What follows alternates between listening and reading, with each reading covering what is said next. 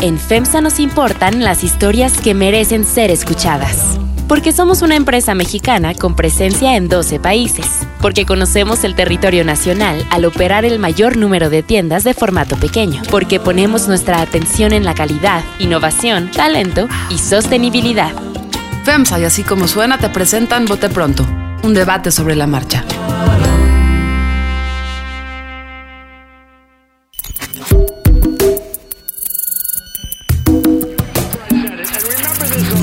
Carlos Puch.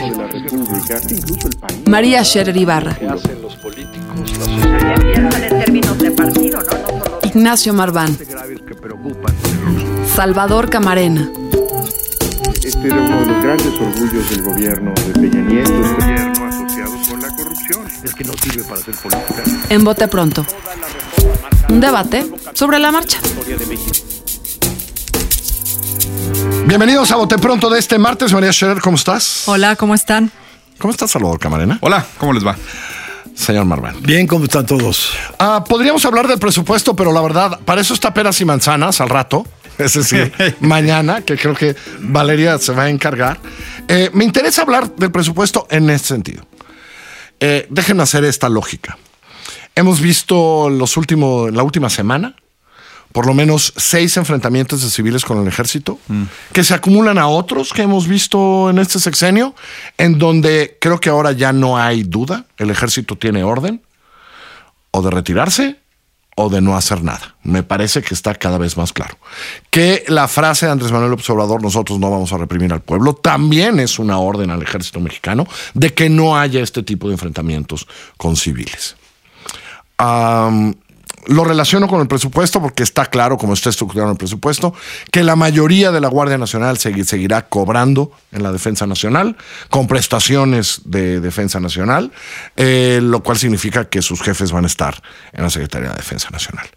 Eh, pero lo que quería plantear en la mesa es si esta es una manera de no sé, de solucionar algo, de hacer enojar al ejército, de eh, son muy desesperantes estas imágenes de eh, ciudad, bueno, lo de ayer en Puebla que están queriendo rescatar una bodega de Huachicol estos ciudadanos poblanos, ¿no?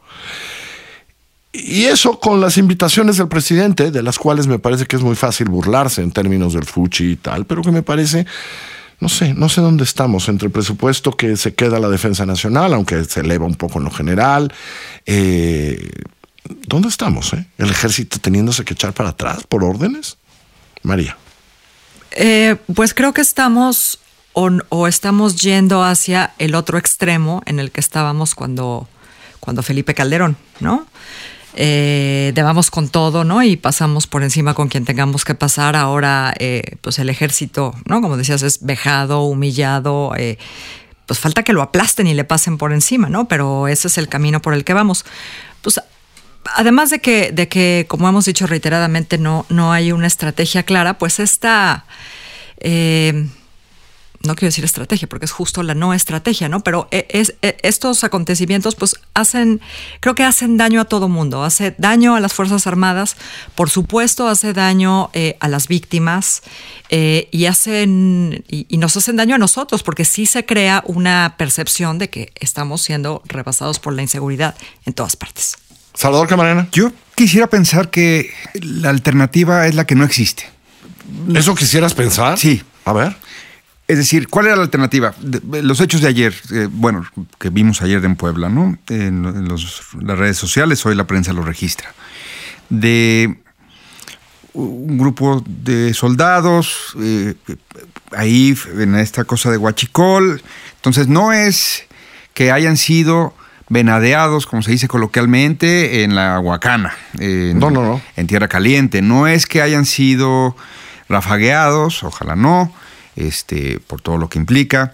En Tamaulipas, en un iban eh, un convoy del ejército y fueron rafagueados. Tal.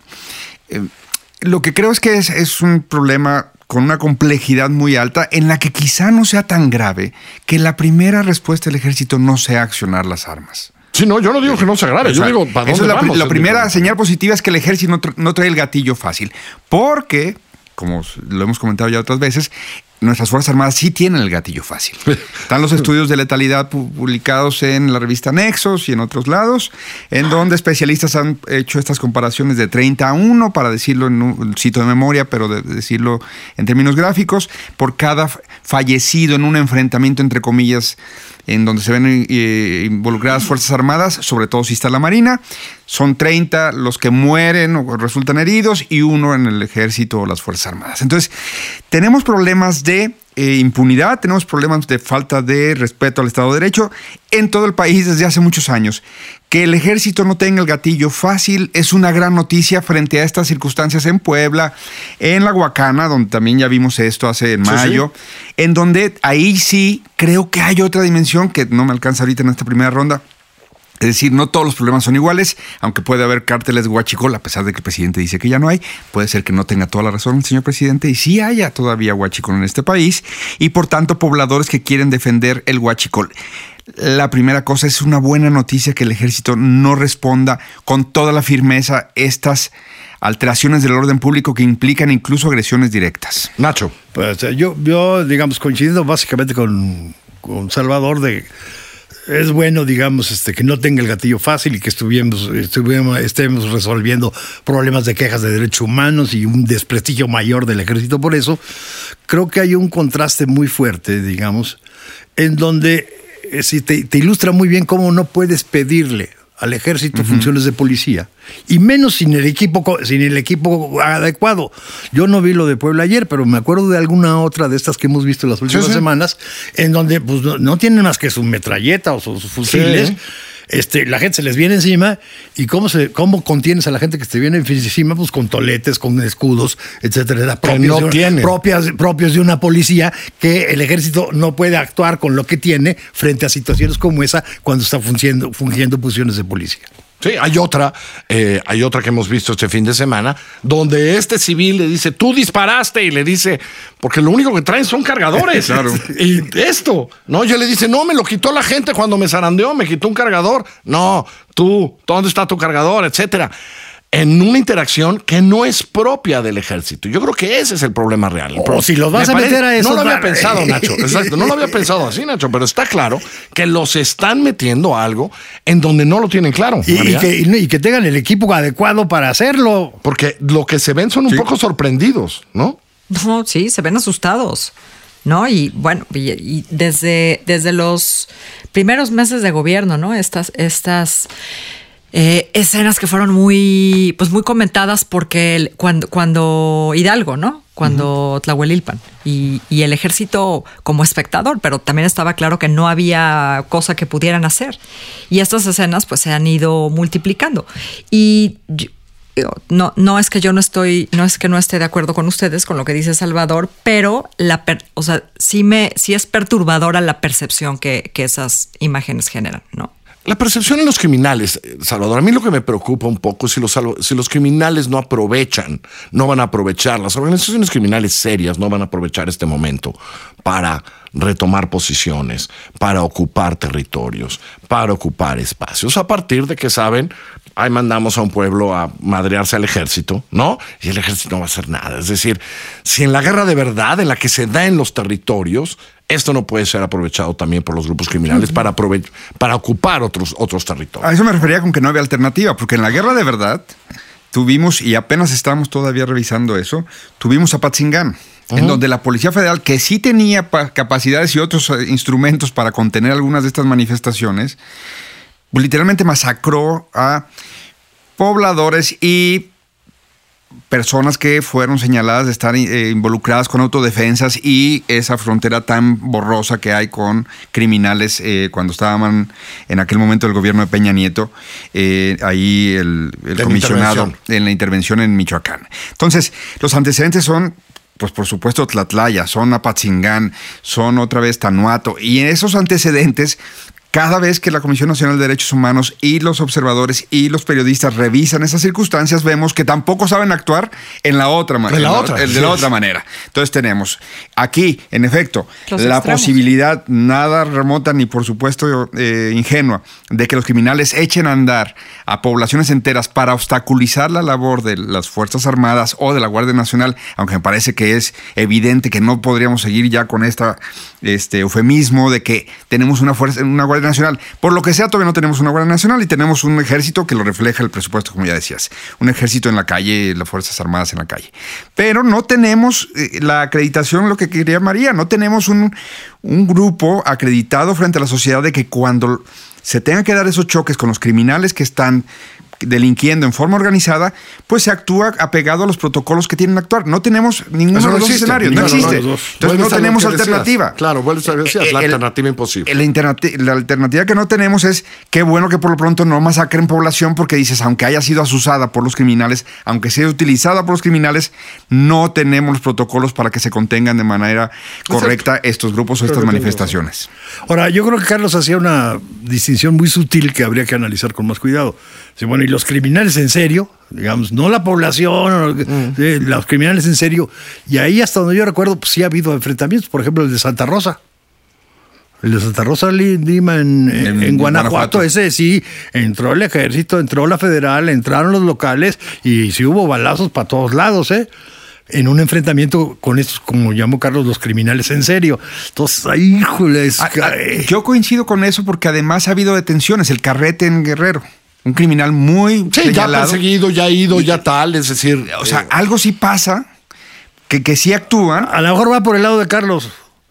Lo- esa distinción sutil entre población, digamos, en crimen, pero no totalmente. yo creo que ahí tiene que, el ejército me parece que tiene clara una orden directa al presidente, Es es decir, no la armes de tos. ¿No? Y hay situaciones de enfrentamiento que no puedes evitar.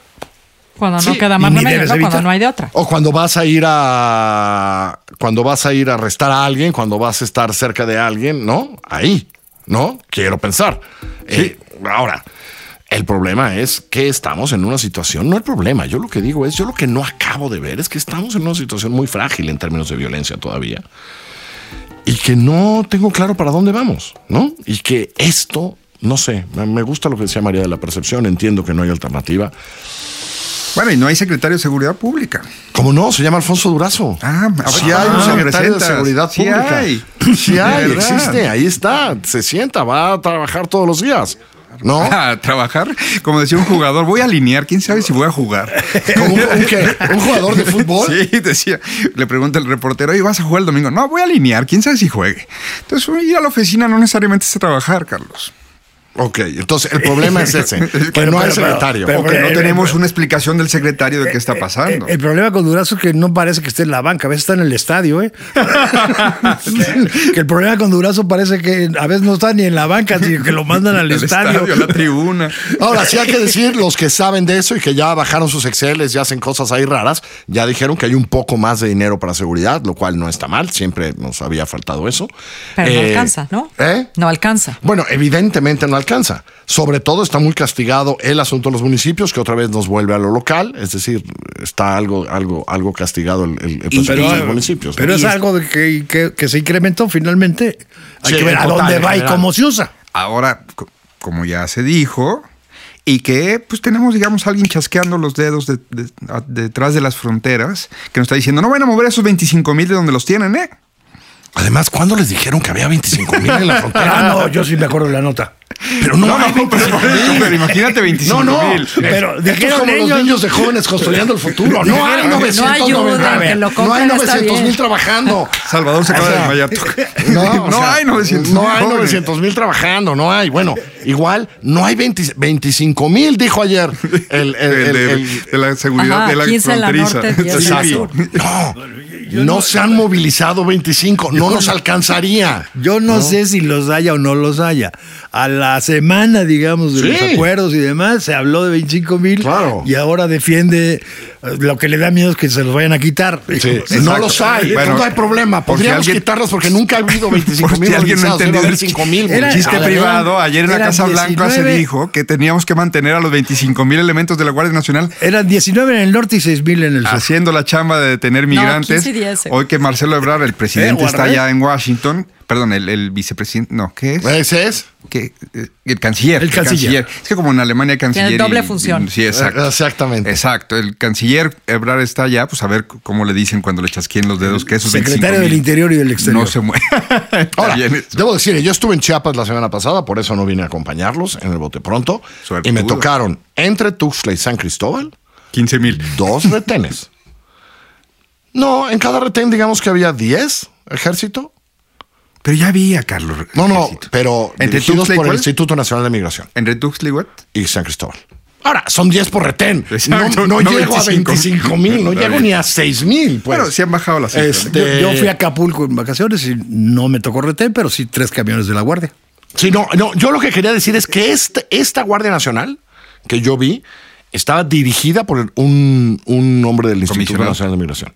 Es decir, tipo vestido como de En el blanco, de- con la camisa blanca, tal, que decía INM, él controlaba, digamos, el retén. No llego a los 25 mil nunca.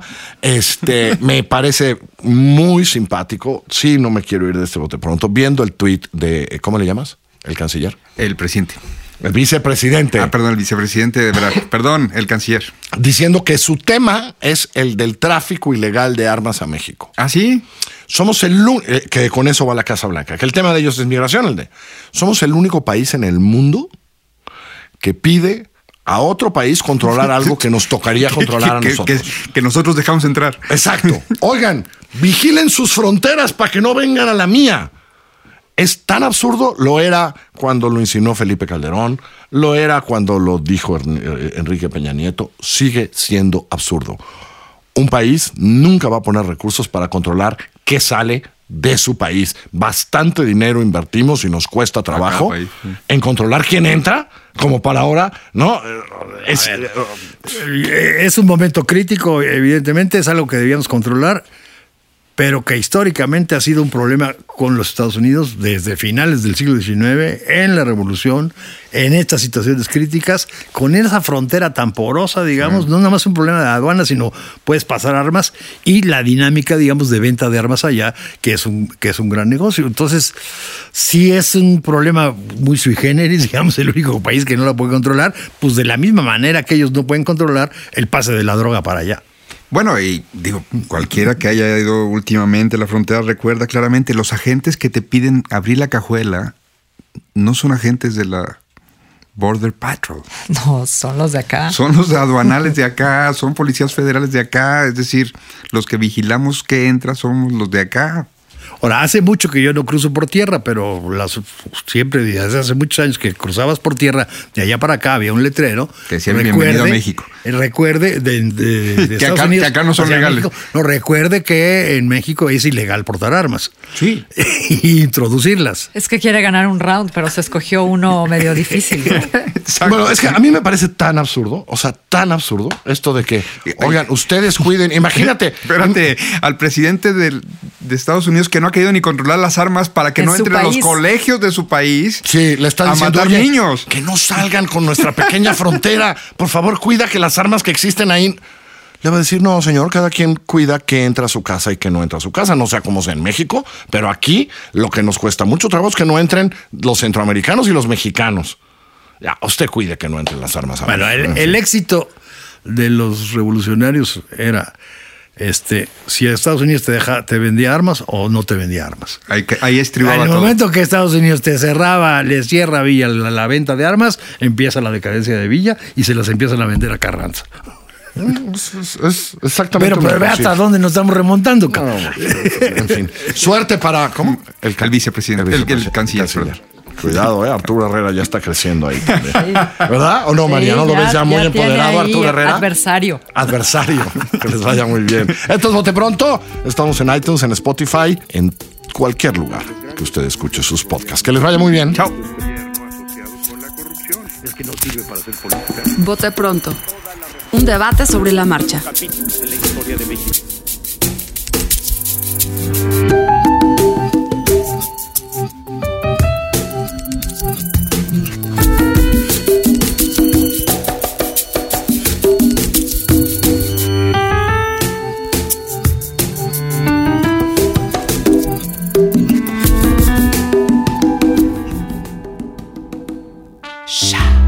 FEMSA nos importan las historias que merecen ser escuchadas. Porque somos una empresa mexicana con presencia en 12 países. Porque conocemos el territorio nacional al operar el mayor número de tiendas de formato pequeño. Porque ponemos nuestra atención en la calidad, innovación, talento y sostenibilidad. FEMSA y así como suena te presentan Vote Pronto. Un debate sobre la marcha. Si te gusta escuchar el bote pronto, te va a encantar escuchar Peras y Manzanas, el análisis de la realidad económica del país con Valeria Moy. Busca Peras y Manzanas en nuestra página en así como suena.mx, en Spotify, en iTunes y en nuestra aplicación.